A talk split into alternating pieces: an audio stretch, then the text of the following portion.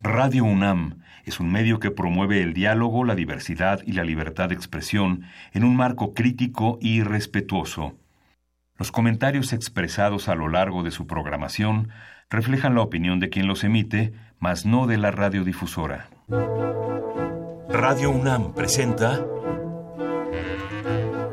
Al compás de la letra. Al compás de la letra. Un programa conducido por María Ángeles Comezaña.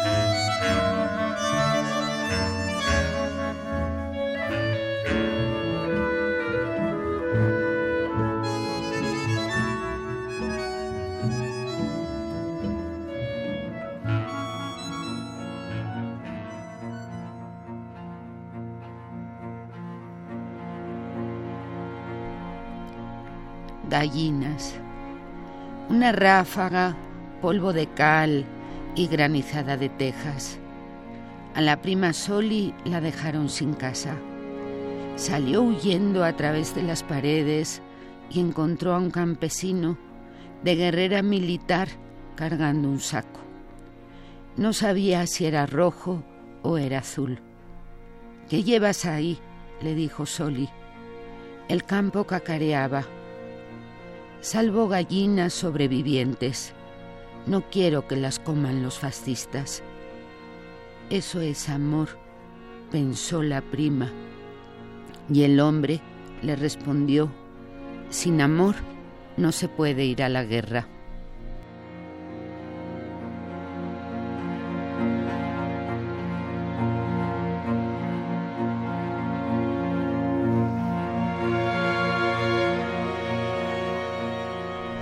Queridos amigos, muy muy buenas tardes. Otro día, otro jueves, jueves lluvioso, en que la poesía irrumpe, irrumpe como un relámpago en esta cabina de Radio Universidad que dispone sus micrófonos para las poetas, para la poesía, para la creación literaria y para este poema que acabamos de escuchar de nuestra invitada de hoy, que es un gusto enorme y un honor tenerla aquí con nosotros, que es Carmen Nosal. Gracias Carmen por estar aquí.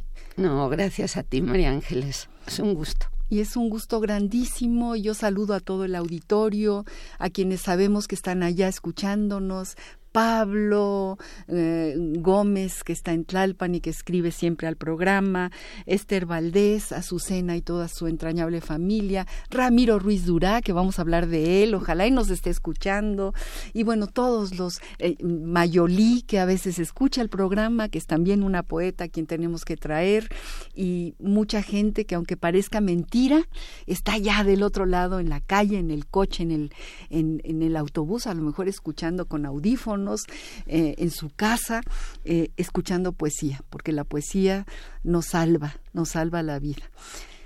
Entonces, bueno, hoy tenemos, estoy emocionada, siempre me emociono, yo ya, ya incluso tengo quien me dice demasiado, demasiada emoción, pero, pero este programa de hoy es muy especial para mí, que soy, soy María Ángeles Comezaña, ya lo saben ustedes, porque tiene que ver también con una historia mía muy personal, con el exilio de España en México, con la guerra civil española.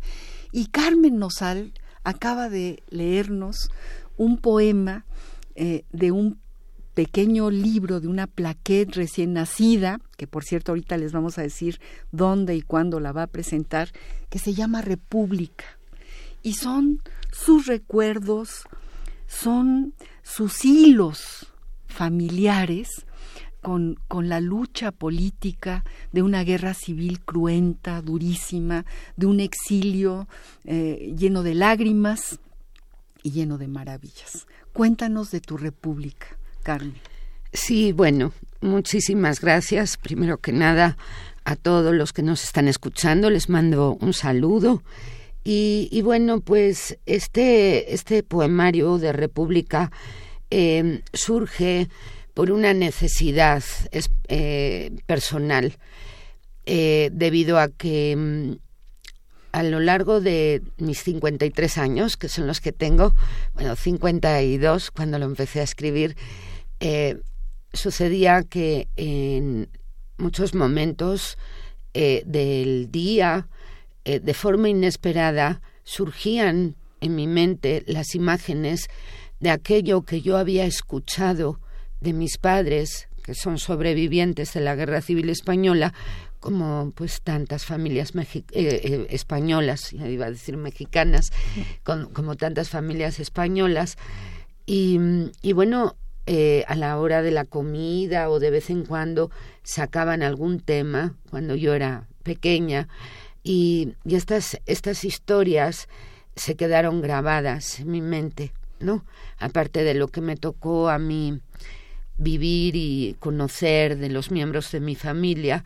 Entonces llegó un momento en que yo ya necesitaba expulsarlo y necesitaba acomodar mi propia experiencia de la guerra civil, aunque yo no participé eh, en el momento histórico que aconteció porque no había nacido. Yo creo que la guerra civil, María Ángeles, si tú me dirás qué piensas, este todavía no ha terminado. Es un evento que se ha infiltrado de forma transgeneracional eh, y de alguna manera eh, sigue existiendo en España. prueba de ello para mí es el guerra civilismo que aparece en Barcelona a raíz de bueno las elecciones, todo lo que sabemos, pero en particular fue una necesidad, por eso lo escribí y son como poemas, estos poemas son como estampas de aquello que quedó grabado en mi interior. Ay, que, y, realmente eh, son estampas que mm, vividas, totalmente vigentes, que nos, nos hacen llorar, nos llegan al corazón. Queridos amigos, estamos hablando con Carmen Nosal, esta lindísima, entrañable poeta española mexicana. Eh, les cuento rápidamente, ella nace en Asturias, es licenciada en Lengua y Literaturas Hispánicas, estudió en la UNAM en, en Filosofía y Letras y también es egresada de la Escuela de Escritores de la SOGEM y autora de diversos libros de poesía, entre los que se cuentan Visiones de Piedra, Premio de Poesía UNAM, Vaga Luz, Premio Nacional de Poesía Elías Nandino, Hacia los Flecos del Frío, Premio Nacional de Poesía Salvador Gallardo Dávalos, El Espejo de Luzbel, premiado por la Universidad Veracruzana, y En el Reino de la Luz y otros poemas, finalista en el Premio Internacional del Ateneo Jovellanos.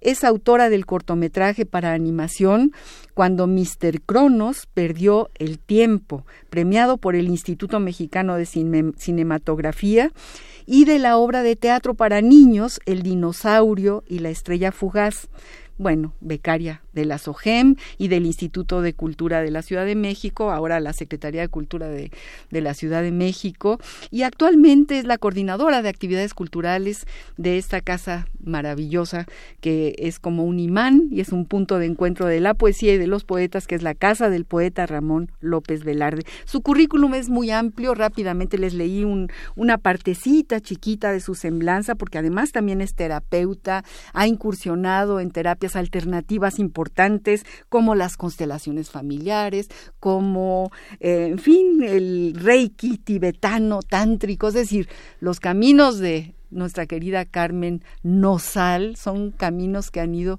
eh, por, por muchas orillas y que forman o, le han dado una formación eh, llena de fuentes que ha plasmado en su poesía, en su eh, creación literaria. Y bueno, me da muchísimo gusto leer esta pequeña semblanza y quisiera leer que, que, nos contaras de cada uno de tus de tus poemarios, de desde cuándo empieza tu interés por la poesía, eh, has estado en talleres, cuéntanos algo de, de, tu, de tu camino con el, con el lápiz y, la hoja en blanco. Claro que sí. Pues mira, mi, yo empecé a escribir muy pequeña, tenía yo cinco años cuando escribí mi primer poema. Era, eh, fue en Asturias y fue a raíz de mm, una imagen que tiene que ver con este otro poemario de República, porque la mamá de mi papá, mi abuela Carmen, no sabía leer ni escribir. Ella venía del campo. Entonces, la familia de mi mamá era como muy aristocrática, pero la familia de mi papá era campesina. Entonces, mi abuela Carmen un día vi que firmó con la huella digital Entonces a mí eso me impactó terriblemente. Yo recuerdo que vi a mi papá con una cara de horror, como diciendo, como que la abuela no sabe leer ni escribir. Yo a los cinco años ya sabía leer y escribir. Y entonces, este, pues él me miró como diciendo, pues no, no sabe, ¿no?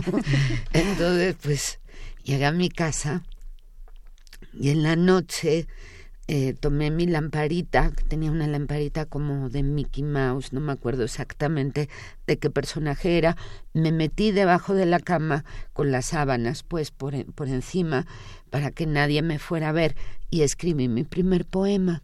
Ah, qué maravilla. Yo en ese entonces no sabía por qué.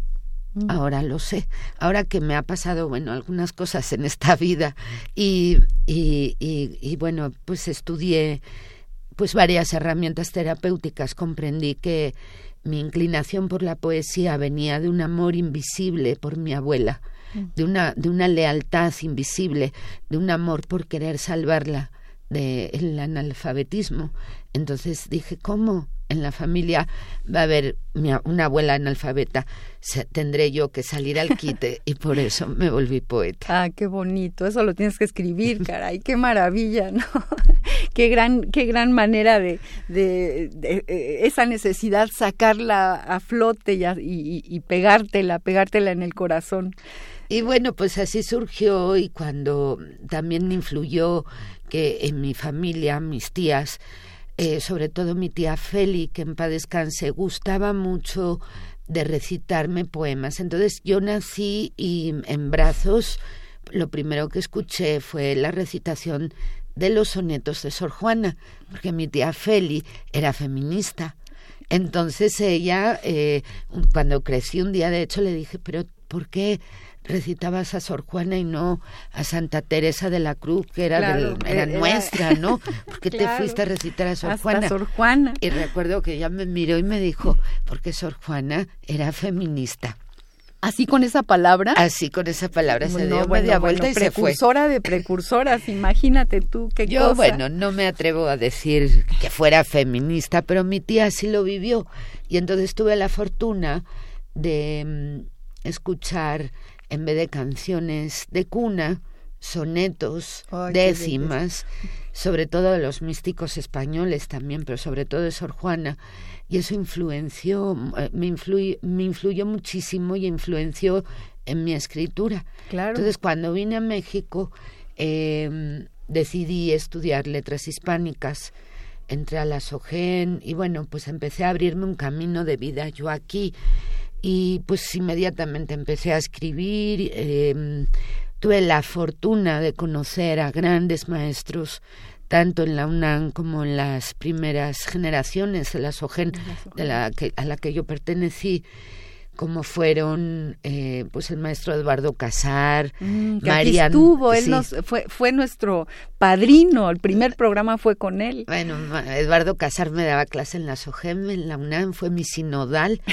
la maestra María Andueza.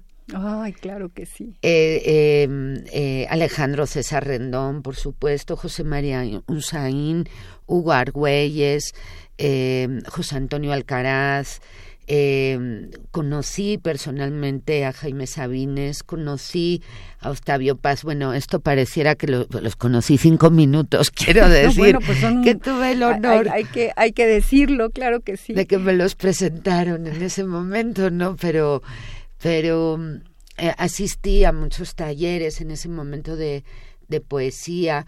Eh, tuve como maestro también en la UNAM a Horacio López Suárez, refugiado de la Guerra Civil Española, que era especialista.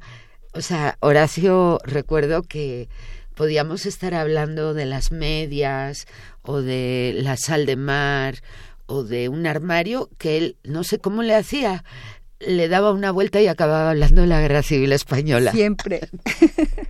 yo lo sé, no es que yo haya tenido clases con él, pero mi hijo Juan Manuel, que también está escuchándonos, sí era uno de sus maestros que él quería muchísimo y efectivamente la guerra civil siempre estaba ahí en el medio de, todo lo que él enseñaba. Y todo esto que dices de, de la manera en que fuiste aprendiendo o que, o fuiste haciendo oído, porque yo pienso que es muy importante para todos los que nos escuchan y que y que escriben y que quieren escribir, leer aprender de memoria, aprender de memoria la sonoridad, la cadencia, la música de la poesía, se te va metiendo poco a poquito y vas haciendo sentido a lo que tú quieres expresar. Y yo creo que tus tías maravillosas, que ya, ya las estoy queriendo desde ahorita, sembraron en tu oído esta capacidad y este talento que tú tienes. Queridos amigos, eh, Carmen Nosal, que nos, que nos acompaña la tarde de hoy, eh, se le, eh, eligió una palabra como todos los, los poetas que han venido a este programa y la palabra que eligió es no, ni más ni menos que conciencia. Y de todo esto que hablamos tiene que ver con la conciencia, la conciencia política, la conciencia revolucionaria. Este año se cumplen 50 años de una conciencia que nos hizo personas a quienes estuvimos en, en 1968, en aquellos tres meses de, de lucha que nos hicieron personas, que hicieron una generación. Y bueno, la palabra conciencia aquí rebota entre la Guerra Civil Española, su poesía sobre la República, sus historias maravillosas de las tías, y vamos a escuchar qué dice el diccionario del español de México, del Colegio de México, de esta palabra. A ver si, si algo, algún hilo, de algún hilo podemos tirar para seguir hablando de la conciencia de Carmen Nosal. Vamos pues a la ruta de la palabra. La ruta de la palabra.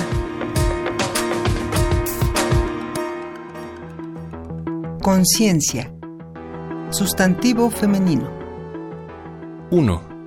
Capacidad del ser humano para darse cuenta de sí mismo y de lo que lo rodea. Se golpeó y perdió la conciencia. 2. Facultad que tiene el ser humano de conocer y juzgar sus propios actos y los de los demás. 3. Examen de conciencia acto de reflexión y juicio sobre las acciones propias. 4. Sentimiento de una persona después de haber reflexionado y juzgado sus actos. Tener la conciencia tranquila. 5. Cargo de conciencia o remordimiento de conciencia. Sentimiento de culpabilidad por haber actuado en forma que uno considera incorrecta. 6. Compromiso moral de una persona hacia los demás o hacia su trabajo. Un profesor con conciencia. 7. A conciencia. Con responsabilidad y cuidado. Limpiar a conciencia. 8. Tomar conciencia. Darse cuenta de algo. 9. Crear conciencia. Hacer que los demás se den cuenta de algo y lo tomen en serio. Diccionario del Español de México de El Colegio de México.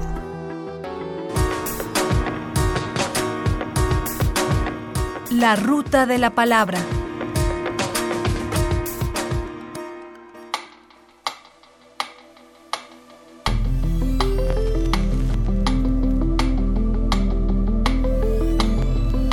Al compás de la letra.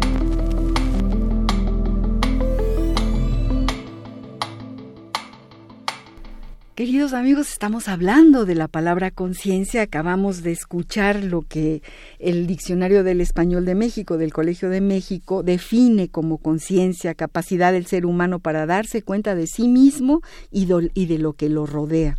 Se golpeó y perdió la conciencia. Ay, eso nos, bueno, en este momento nos duele porque tenemos un amigo que, que no ha perdido la conciencia, pero que sí se golpeó y entonces nos duele, pero ya está mejor y se llama Antonio del Toro y es el gran poeta de mi generación. Pero bueno, tiene que ver con la conciencia, conciencia con responsabilidad y cuidado, limpiar la conciencia. ¿Se puede limpiar la conciencia? Bueno, yo diría, no sé si limpiar, pero sí creo que se puede transformar y se puede purificar. Eh, elegí la palabra debido a que mm, no sé, fue la que me salió, ¿no? Pero... Además te salió rapidísimo. Ya tengo la palabra, me dijiste. La palabra es conciencia, no hay otra. Sí, creo que, que, bueno, que mm, a partir de... En mi caso, a partir del sufrimiento, ¿no? Yo creo que soy especialista en sufrir. Y me han pasado dos que tres cositas en la vida un poco fuertes para mí y mm, a partir de ahí tuve la oportunidad eh, de escoger o irme para abajo o irme para arriba y decidirme para arriba. y en ese como ascensor eh, hacia, hacia la propia conciencia, me di cuenta de que había cosas que tenía que transformar ¿no? en, en, mí y fue a partir de ahí que pude hacer como un cambio, ¿no? En, no solamente en, en, la forma de vivir las cosas. Yo creo que las cosas que pasan en el mundo no las podemos evitar, muchas de ellas son inevitables. Lo que sí podemos evitar es vivirlas desde un mal lugar, ¿no? Podemos aprender a vivir cualquier cosa eh, con conciencia, ¿no? Es que como que la toma de la conciencia es, es el tintero de la poesía uno toma conciencia de lo que está pasándole al otro, de lo que sucede en nuestro momento histórico, de tomamos conciencia de que no podemos quedarnos sentados si, si estamos frente a un panorama de injusticia, de inequidad, de duelo, de duelo social, de muerte, eh, como la que se han vivido durante estos últimos 12 años en nuestro país. Tomamos conciencia y tú eh, esa conciencia la, la transmites de una manera tan directa y tan transparente, Carmen, porque tus poemas van directamente al clavo es decir, al, centro, al corazón de lo que de lo que sientes y de lo que siente quien te lee. Yo quisiera que nos leyeras otro poema de tu plaquette República, eh, que como decíamos al principio eh, tiene todo que ver, es la guerra civil española y es como la vive una, una, una niña, una adolescente, una mujer eh, que, que forma parte de la familia, que sufrió y que fue condenada en esta en esta guerra.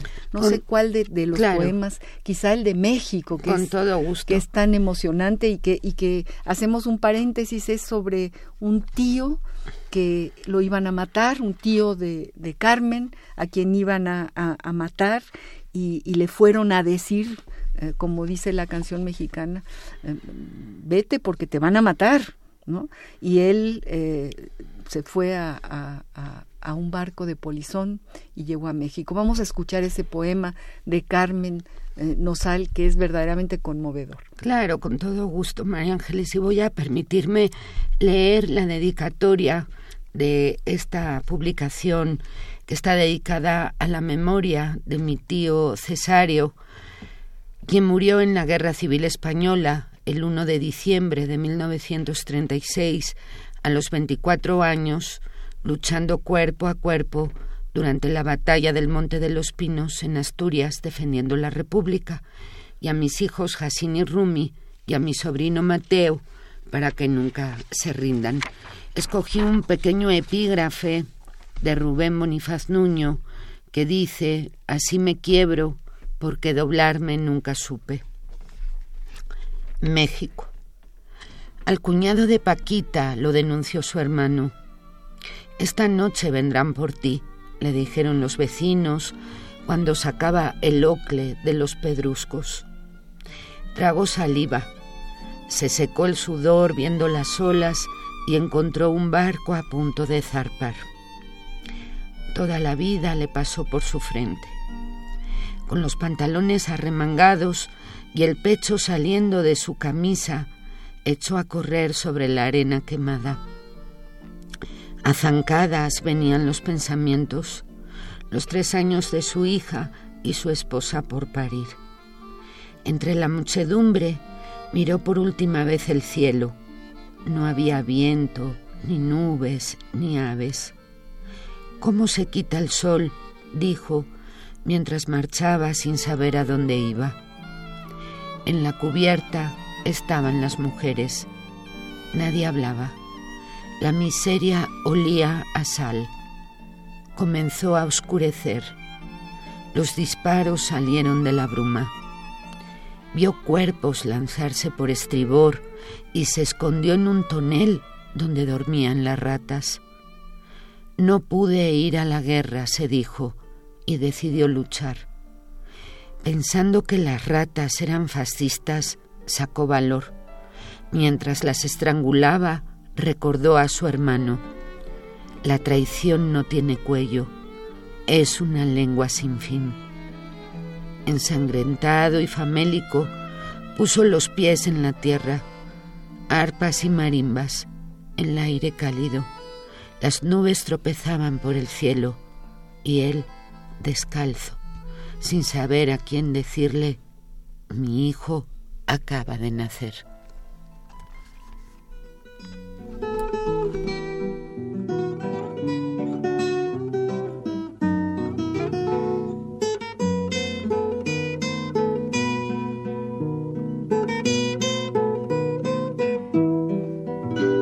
El 18 de julio, en el patio de un convento, el pueblo madrileño fundó el quinto regimiento. Anda, jaleo, jaleo, ya se acabó el alboroto y vamos al tiroteo, y vamos al tiroteo.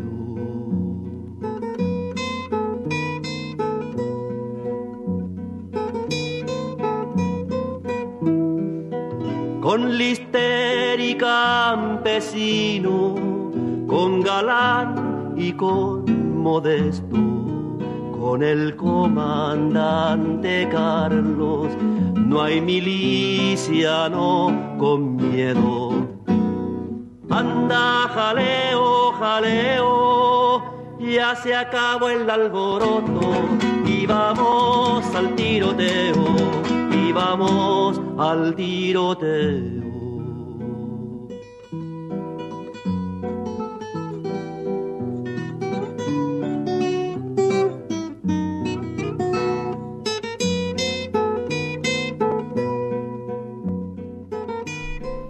Queridos amigos, acabamos de escuchar este poema.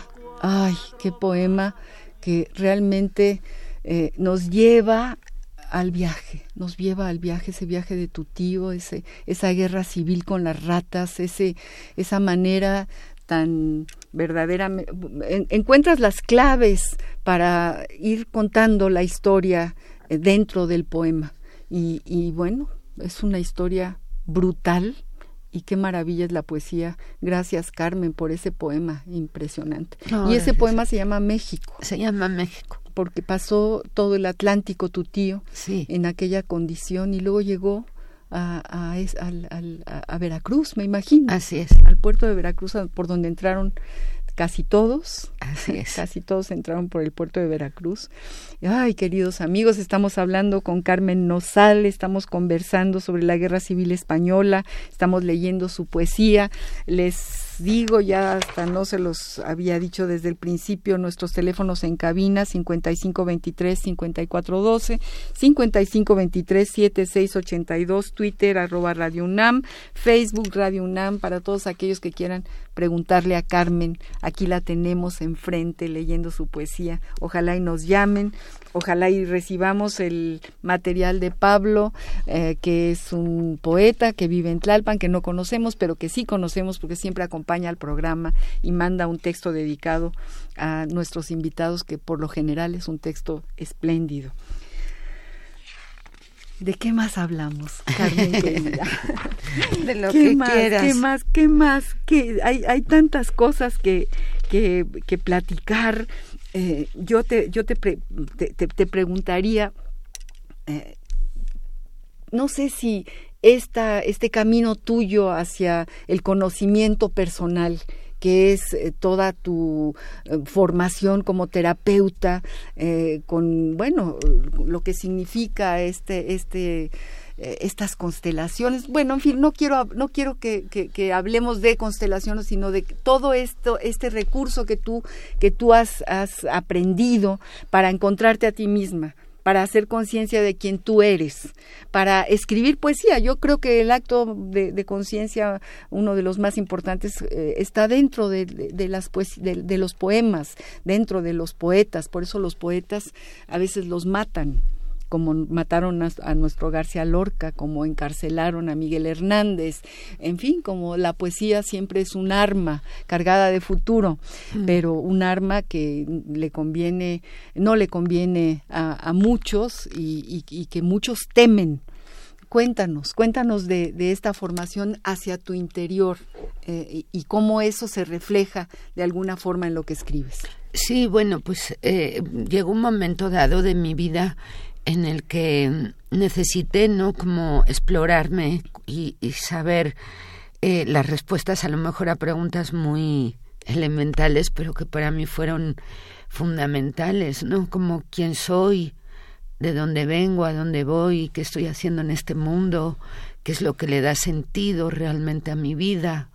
Y mm, a partir de pues esa como introspección eh, que, mm, que no pasaba por la palabra todavía, sino que era como un contacto energético interno y de meditación, no más que otra cosa, eh, pues me di cuenta, tuve como varias percataciones y, mm, y, bueno, yo dejé de escribir muchos años.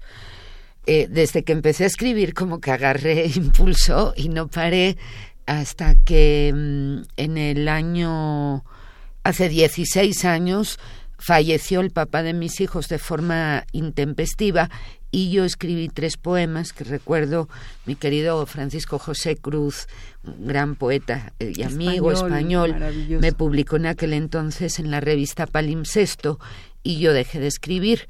Y dejé de escribir hasta que sucedió que un día em, eh, me entero de que pues estaban eh, eh, desaparecidos, era el primer momento de la desaparición de los 43 estudiantes.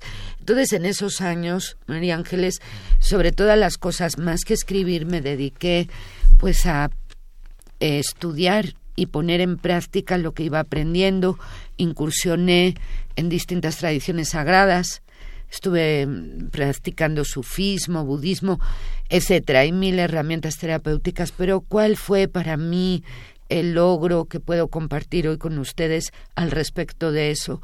Pues que realmente mm, eh, el, el ser humano tiene una conciencia ilimitada, no hay algo que termine. Eh, mi experiencia es que somos almas eternas en cuerpos perennes. Mm. Entonces, nuestra energía, nuestra mente va a estar presente una vez que el cuerpo físico se deshaga. Como creo firmemente en la reencarnación, eh, vamos a reencarnar, pero nuestra mente em, va a, digamos, em, permanecer tal y como la dejemos en el último cuando hagamos nuestro último aliento, exhalemos nuestro último aliento, eh, tenemos esa oportunidad de trabajar internamente pues para crear conciencia, dejar unas cosas, hacer otras y como decía Einstein, no haga siempre lo mismo, haz un cambio si quieres resultados distintos. ¿no? Ah, qué maravilla. Eh, recuerdo que hace unos dos años o tres más o menos, eh, estando con Ramiro Ruiz Dura, ojalá y nos esté escuchando, en una sesión de estas de la pluma de ganso, que es un taller que existe desde hace muchos años, eh, en el que Ramiro trabaja y, en fin, al que pertenece Ramiro, eh, hablábamos justo de Ayotzinapa y de nuestros 43 que nos faltan. Y Ramiro trajo un poema que se acababa de publicar en la jornada de Carmen Nosal, de nuestra Carmen, tuyo Carmen. Venía conmovidísimo Ramiro.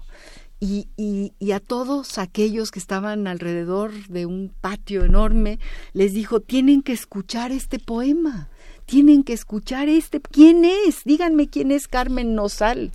Ya luego tú me cuentas ahora que él fue a buscarte a la, a, la casa del poeta, ¿no?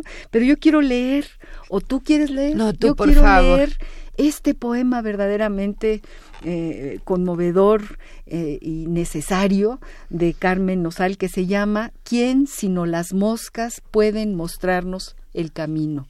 Y dice así, ahí están dicen las moscas, absortas en su danza prehispánica.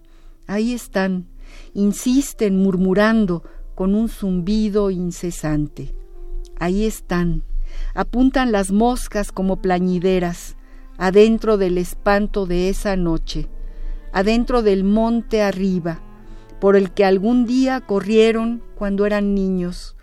Ahí están, los sueños torturados, los pantalones rotos, un tenis, cuatro plumas, dos carcajadas, los vestidos desgarrados, una libreta, las novias que siguen esperando se preguntan ¿dónde están? Ahí están, responden las moscas, sobrevolando los huesos, el hedor penetrante de los días, la esperanza mutilada, el silencio que gime como un viento desollado. Ahí están, todos revueltos, abrazados, con la juventud brillando bajo los párpados. Ahí están, vengan por ellos, dicen las moscas, unidas haciendo guardia al amanecer. Ahí están, dicen inquietas, ambiguas, impotentes, respirando el olor dulzón de la carne amarga. Ahí están, presentes, los cuerpos que brillan como pequeñas luciérnagas. Ahí están, las moscas nacidas de la compasión, las moscas de la misericordia. Ahí están, contando lo que pasó, con sus alas turbias y su color azul Ahí están los ojos más tiernos, los más transparentes, ojos por los que brotan los árboles luminosos. Ahí están los rostros llenos de lodo, con el corazón intacto, las huellas de sus pasos sobre esta oscura piel llamada patria. Ahí están sus lenguas besables, sus labios agrietados, sus cálidas gargantas, su afónica oración, ahí están, las frentes inclinadas, bendecidas por sus madres antes de salir de casa. Ahí están los que nunca más volvieron, calcinados, molidos, dispersados, aguardando, aguardando. Ahí están, dispuestos, extenuados, con relojes de arena y voces invencibles. Ahí están, con la mirada profunda y las pestañas llenas de polvo y aves. Ahí están los emilianos, los panchos, los chaparritos, los que sabían leer, los que, los que serían distintos. Ahí están las lupes, las citlalis, las juanas, las marías, las artesanas, las costureras, las enamoradas eternas. Ahí están las moscas, que sobrevuelan la verdad. Ahí están todos, con el polvo en los huracanes y los puños apretados, los padres, las madres, los hermanos, los abuelos. Ahí están los maestros, los albañiles, los campesinos, las amas de casa con su olla humeante de frijoles heridos.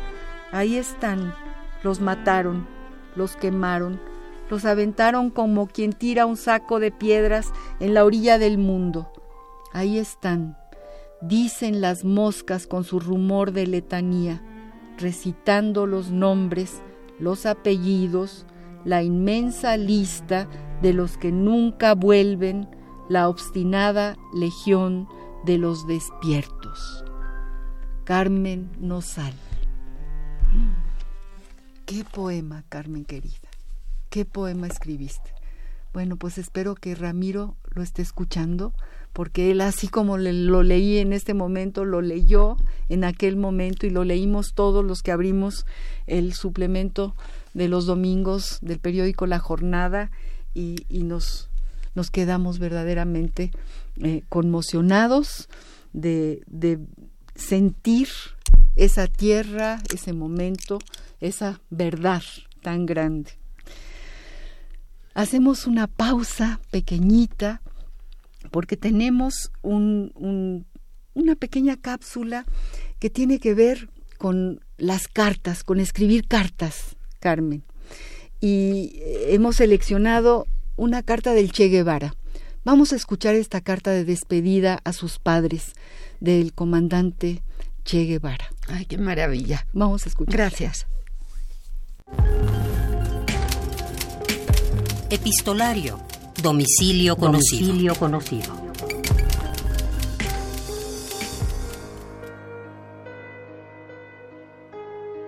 Carta de despedida del Che Guevara a sus padres. Primero de abril de 1965. Queridos viejos, Otra vez siento bajo mis talones el costillar de Rocinante. Vuelvo al camino con mi adarga al brazo. Hace de esto casi 10 años les escribí otra carta de despedida. Según recuerdo, me lamentaba de no ser mejor soldado y mejor médico. Lo segundo ya no me interesa. Soldado no soy tan malo. Nada ha cambiado en esencia, salvo que soy mucho más consciente. Mi marxismo está enraizado y depurado. Creo en la lucha armada como única solución para los pueblos que luchan para liberarse. Creo en la lucha armada como única solución para los pueblos que luchan por liberarse. Y soy consecuente con mis creencias. Muchos me dirán aventurero, y lo soy, solo que de un tipo diferente y de los que ponen su pellejo para demostrar sus verdades. Puede ser que esta sea la definitiva. Puede ser que esta sea la definitiva. No lo busco, pero está dentro del cálculo lógico de probabilidades. Si es así, va un último abrazo. Los he querido mucho, solo que no he sabido expresar mi cariño. Soy extremadamente rígido en mis acciones y creo que a veces no me entendieron. No era fácil entenderme. Por otra parte, créanme, solamente hoy. Ahora, una voluntad que he pulido con delectación de artista sostendrá unas piernas plácidas y unos pulmones cansados. Lo haré. Acuérdense de vez en cuando de este pequeño condottieri del siglo XX. Un beso a Celia, a Roberto, Juan Martín y Pototín, a Beatriz, a todos. Un gran abrazo de hijo pródigo y recalcitrante para ustedes. Un gran, un gran abrazo de hijo pródigo y recalcitrante para ustedes.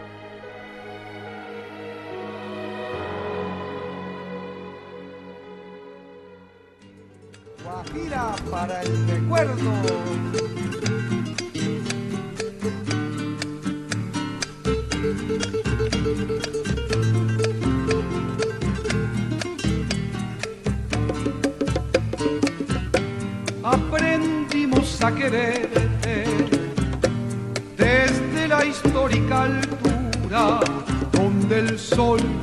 Bravura le puso cerco a la muerte.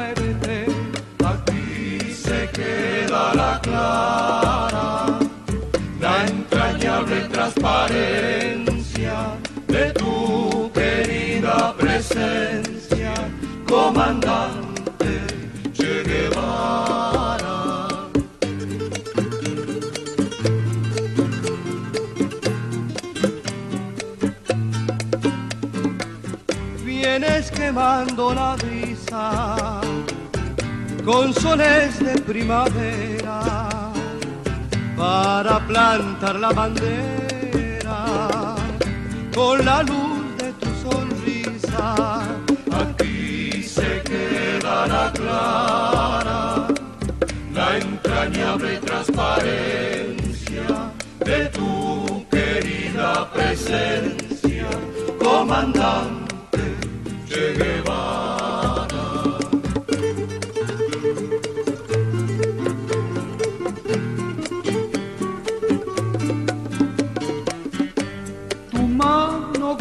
y fuerte sobre la historia dispara cuando todo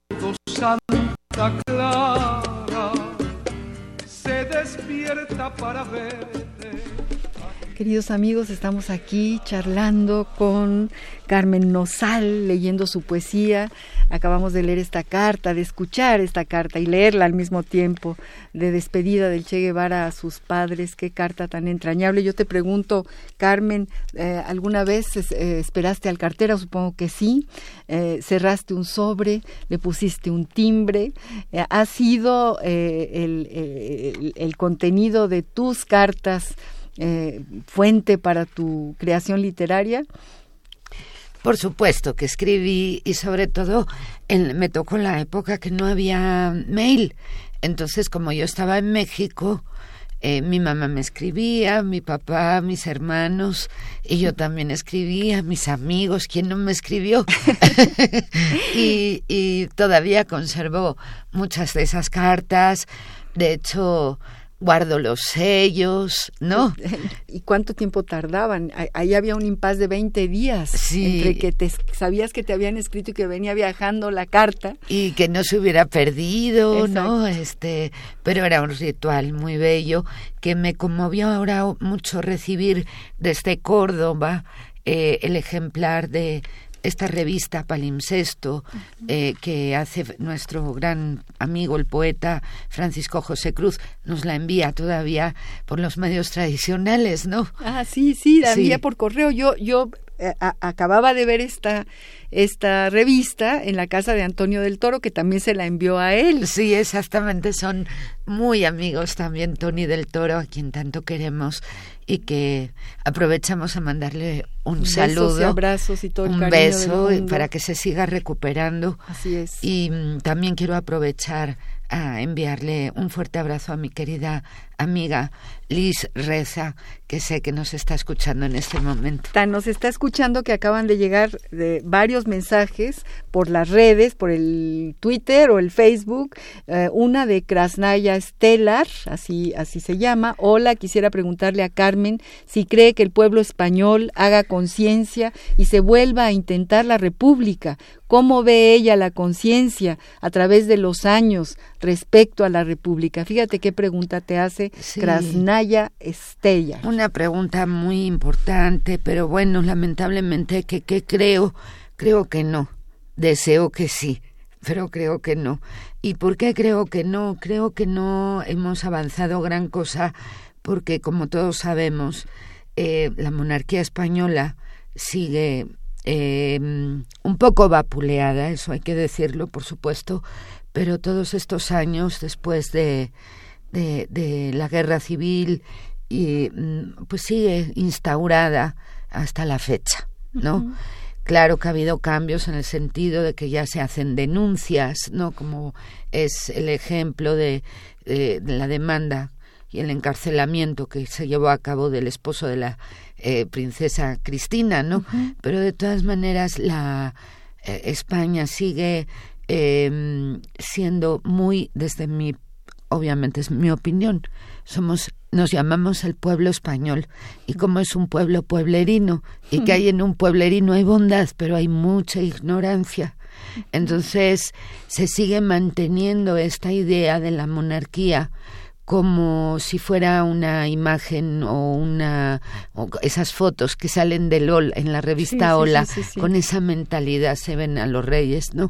Entonces yo realmente eh, eh, no, no creo que hayamos avanzado gran cosa, pero deseo de todo corazón de que algún día la República se instale no solamente en España, sino en todos los pueblos que hoy tienen monarquía. ¿no? Así es, así es, que es así como una especie de adorno que adormece, ¿no? Como un valium antiguo eh, para que la gente eh, esté en la, en la superficie, ¿no? Exactamente otro de los mensajes que nos han llegado por las redes eh, es de Liz, tu amiga.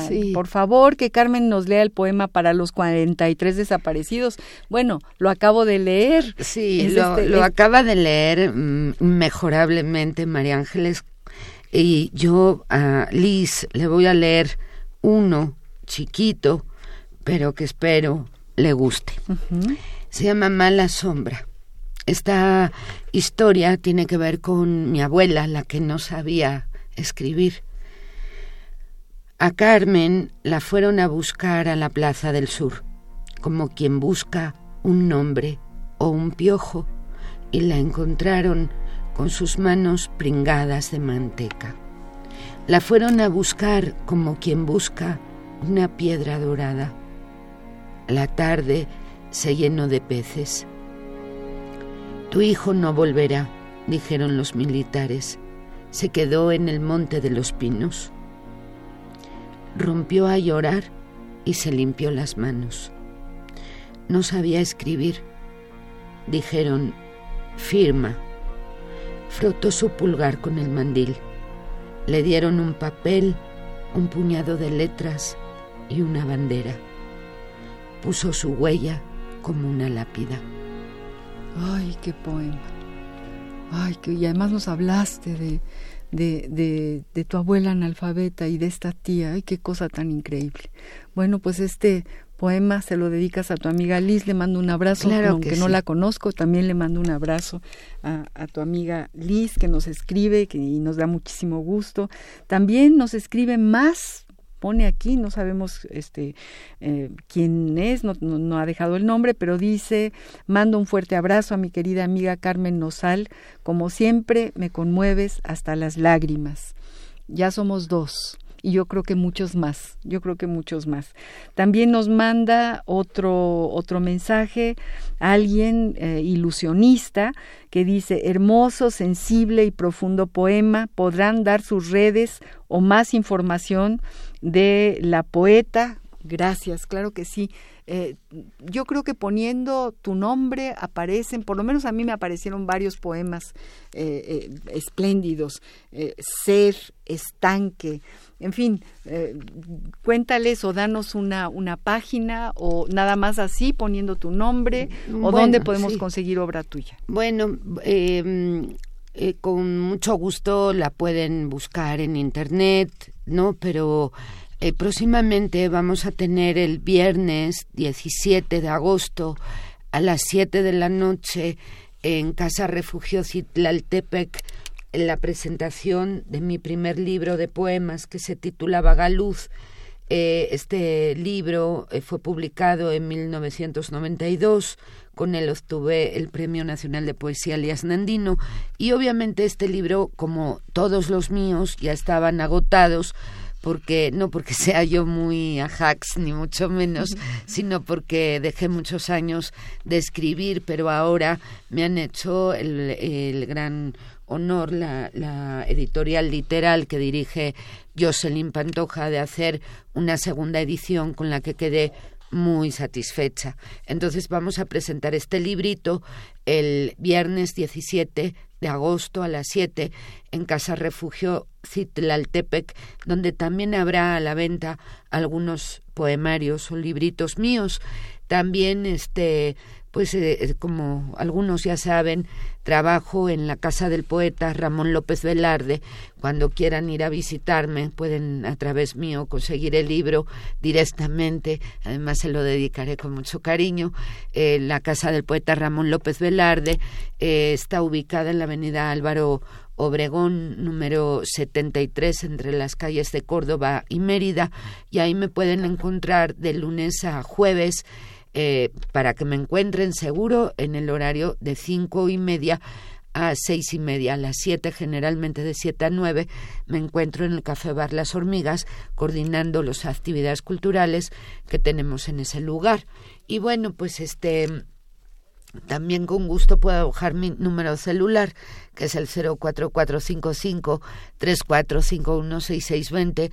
Como soy muy fácil, me pueden llamar y podemos quedar, nos vemos y les doy su libro el bar Las Hormigas es también en la Casa del Poeta, por, por si hay alguien que no conoce la Casa del Poeta. Que, Exactamente. Eh, se sube una escalera de caracol y ahí hay, eh, suceden cosas mágicas, fantásticas. Ahí también es un punto de encuentro para presentaciones de libros, de música. Ahí va todo, todo el mundo, a, todo el mundo que le guste la poesía. Así que supongo que muchos de los que nos escuchan conocen muy bien la Casa claro. López Velarde. El, el próximo programa tendremos aquí a su directora para que nos cuente. Claro, mi queridísima Mari Carmen Férez Curi, quien eh, lleva dirigiendo la Casa del Poeta desde hace 25 años, a quien tengo el gusto de conocer desde, desde mi juventud, porque yo también trabajé cinco años en la Casa del Poeta. Eh, antes de tener a mis hijos, ¿no?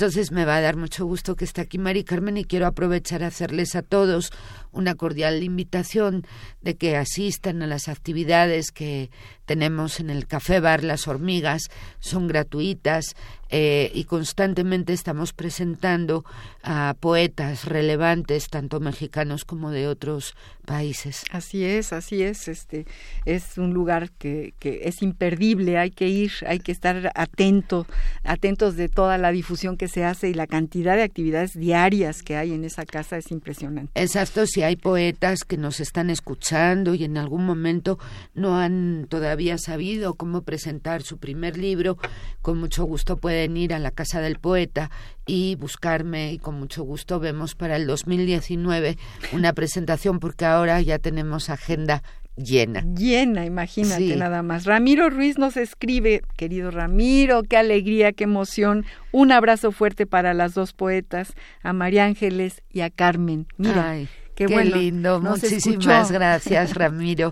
De verdad, te mando a través de María Ángeles el poema de los 43 en una revista, en esta revista titulada Palimpsesto, de, que, que acaba de llegar de Córdoba, España, con mucho cariño y mucha gratitud. Qué, maravilla. Estamos a punto de terminar y yo quiero terminar, bueno, agradeciéndole a don Agustín Mulia en los controles técnicos, como siempre, agradeciéndole también a Rocío García, agradeciéndole también a Alejandro Guzmán, a Baltasar Domínguez, productor del programa, que nos han ayudado a hacer este programa y queremos escucharte, terminar el programa escuchando tu voz, eh, leyendo cualquier poema que tú quieras. Eh, nos, nos, nos, dejas con muchas ganas de seguirte leyendo.